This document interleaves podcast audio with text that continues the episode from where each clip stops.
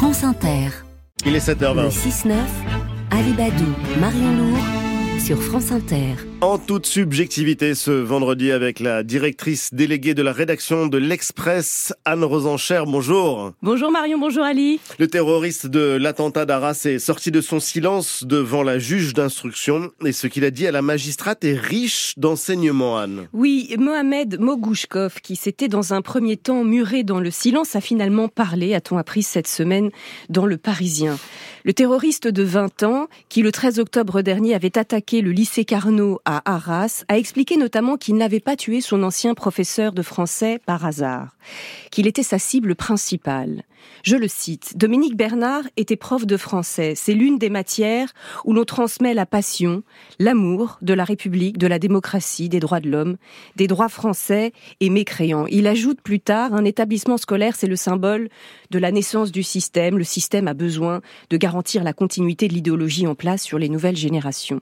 Ces déclarations sont tout à fait en ligne avec le message audio qu'il avait enregistré dans son téléphone avant l'attentat. Mogouchkov, il disait aux Français, peuple de lâcheté et de mécréants, j'étais dans vos écoles, j'ai vécu des années et des années parmi vous gratuitement. Vous m'avez appris ce qu'est la, la, démocratie et les droits de l'homme et vous m'avez poussé vers l'enfer. Fin de citation. Je suis désolé, je cite longuement, mais parce que je pense qu'il faut écouter ce que disent les terroristes islamistes. Il faut les écouter car ils sont très clairs. Or, tout se passe comme si nous ne voulions pas les entendre. C'est-à-dire, Anne? Bien, je ne sais pas pourquoi en France, comme dans d'autres pays d'ailleurs, on s'échine parfois à vouloir trouver absolument d'autres explications que celles énoncées par les djihadistes eux-mêmes. Par égocentrisme peut-être ou par passion pour le mea culpa, on se demande toujours mais qu'avons-nous fait, nous, pour provoquer cela? On fouille nos fautes et nos erreurs, la colonisation de jadis, la laïcité d'aujourd'hui qui serait trop humiliante.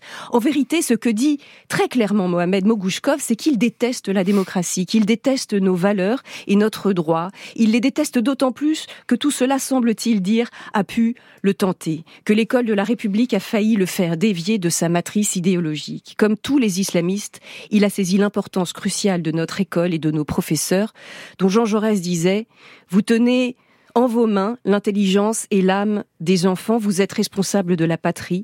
Ils seront hommes, il faut qu'ils sachent quel est le principe de notre grandeur, la fierté, unie à la tendresse. Dominique Bernard, que tous les élèves ont loué comme un merveilleux professeur de français, était un passeur de culture, de savoir, de fierté et de tendresse. Il savait quel métier crucial il exerçait. Il est mort de l'avoir exercé, d'avoir été un phare et un rempart en toute subjectivité. Merci Anne Rosencher.